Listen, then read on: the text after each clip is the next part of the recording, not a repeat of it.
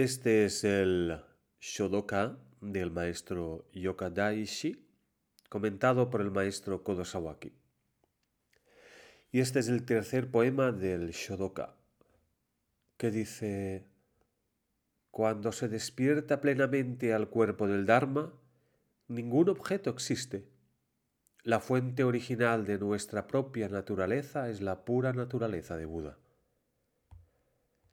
En lenguaje moderno, dice Kodosawaki, cuando se despierta plenamente al cuerpo del Dharma quiere decir atrapar la vida. Es asentar los pies sobre la tierra. Es volverse una persona que se ha elevado fuera del mundo. Es asir el ego que no está separado del universo. Debemos imperativamente despertarnos plenamente al cuerpo del Dharma poco importa cuántas decenas de miles de años pasemos dando conferencias del tipo el Dharma es el principio del Buda.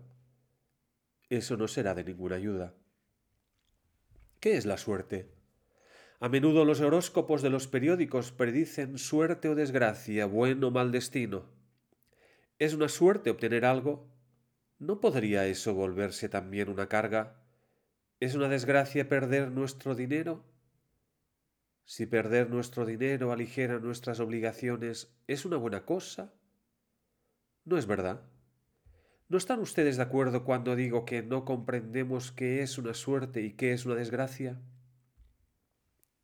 Si miramos por segunda vez y profundizamos en la cuestión, la una y la otra son buenas. Obtener y dar es lo mismo.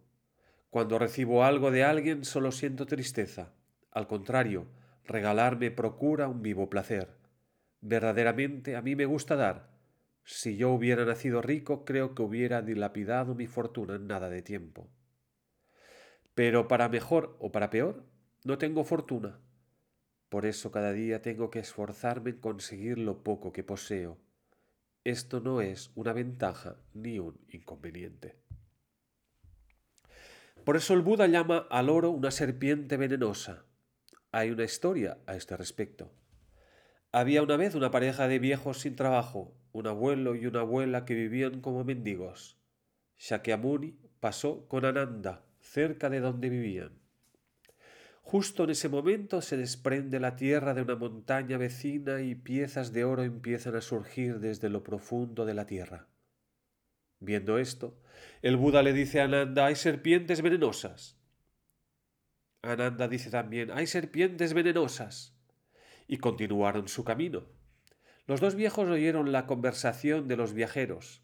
El viejo dice inmediatamente voy a echar una ojeada y llama a la vieja. Llegados al lugar, vieron las piezas de oro que centelleaban. Si estos son serpientes venenosas, no me importaría que hubiese miles, dijo. Cogió una y celebró una fiesta, cogió otra y se compró ropa al final se apoderó de todas las serpientes venenosas.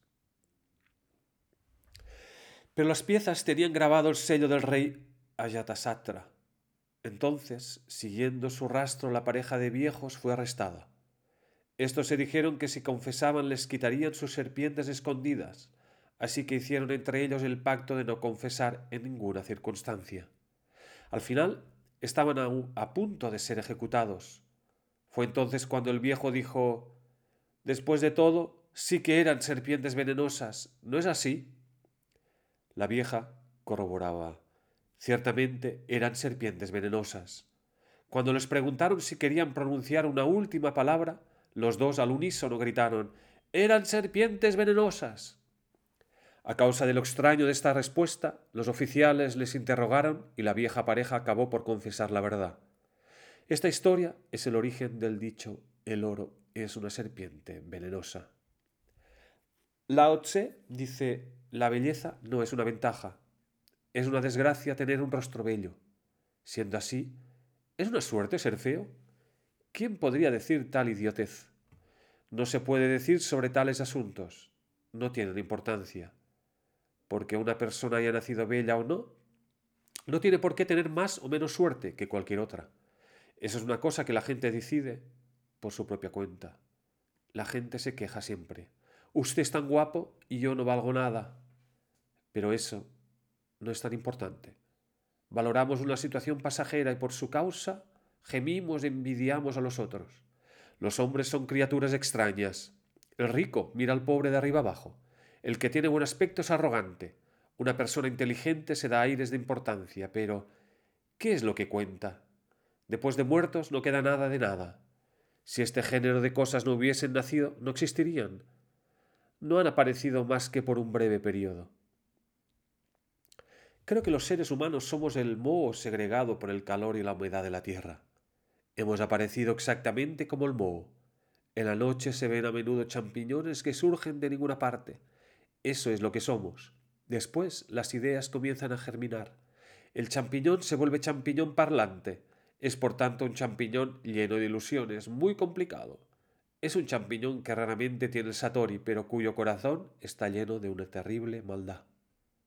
Y además es un champiñón que habla de cosas raras, como la cultura, progreso, el pensamiento y la filosofía. Pero todo esto es bien conocido. Todo el mundo habla de cultura, cultura, cultura, pero ¿tenemos una verdadera cultura? Incluso en los tiempos míticos de la, la cultura estaba corrompida. Por eso el budismo habla de la, edad masa. Incluso en la guerra hay una gran diferencia entre los tiempos antiguos y la actualidad. Antiguamente uno anunciaba su nombre y después desenvainaba el sable. Pensaban que el uso de flechas era una cobardía, pero en nuestros días las metralletas, el gas y los aviones siguen a la gente. Solo en eso se ha progresado. La victoria y la derrota vienen rápidamente. Antiguamente incluso la conquista de los Eso tardó tres o cuatro años.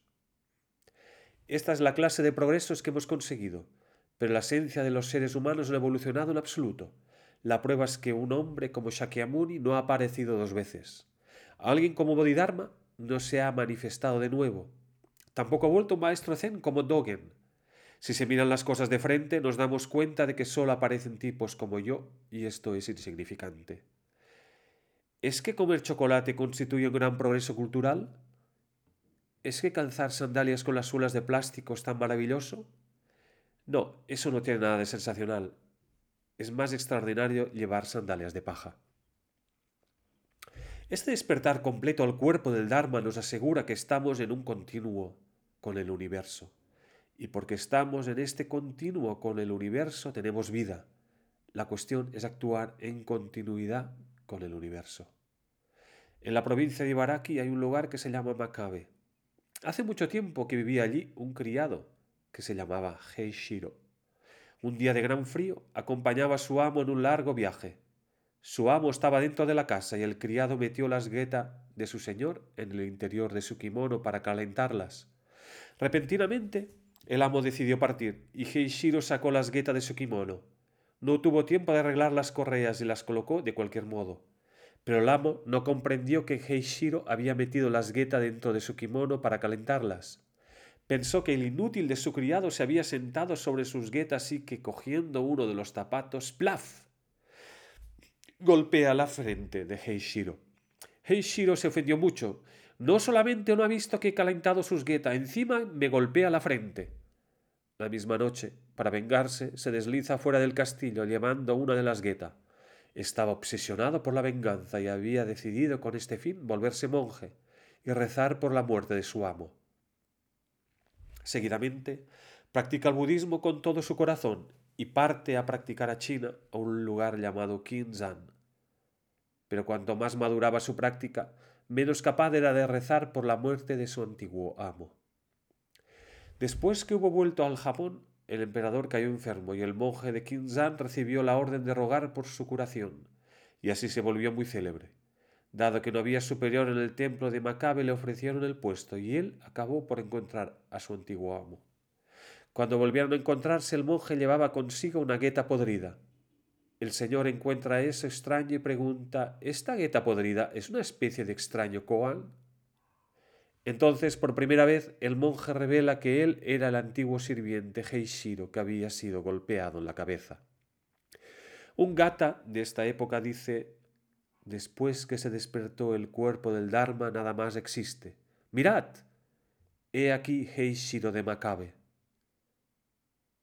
Eso está probablemente expresado en algún dialecto local. ¡Eh! Es Heishiro. De una parte estaba el viejo amo y de la otra el viejo Heishiro, que en lo sucesivo se despertó plenamente al cuerpo del Dharma.